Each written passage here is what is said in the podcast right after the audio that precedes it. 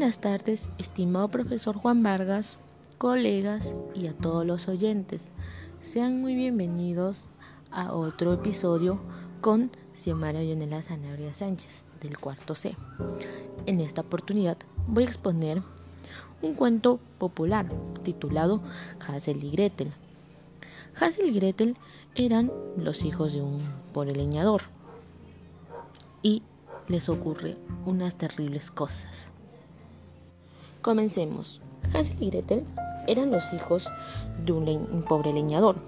Eran tan pobres que una noche la madrastra convence al padre de abandonar a los niños en el bosque, dado que ya no tenían cómo alimentarlos. Hansel oyó esto y salió a buscar piedras con las que marcó el camino y regresaron a su casa. La madrastra se sorprendió por lo que decide mandarlos más lejos en el bosque que no pudieran regresar. Hansel volvió a escuchar y esta vez cogió pan. Cuando salió el sol se fueron al bosque y cuando quisieron volver no pudieron. Los pájaros se habían comido el pan.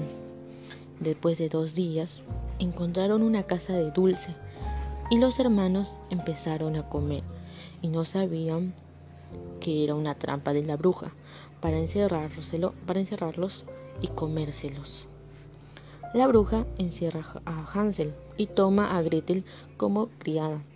Después de días decide comerse a Hansel y cuando va a ver el horno si está caliente, Gretel empuja a la bruja al horno y lo cierra. Los hermanos toman la caja de perlas y se van. Se logran encontrar con su padre, cuya mujer había muerto y su vida de misioneros terminó y vivieron felices para siempre. Fin. Bueno, espero que les haya gustado. Recuerden esta historia para siempre. Los niños, a pesar de todo, decidieron volver con sus padres y es una gran lección. Espero que les haya gustado. Conmigo será en el siguiente episodio que vamos a tratar sobre un cuento literario creado por mí. Hasta la próxima, se cuidan, bendiciones.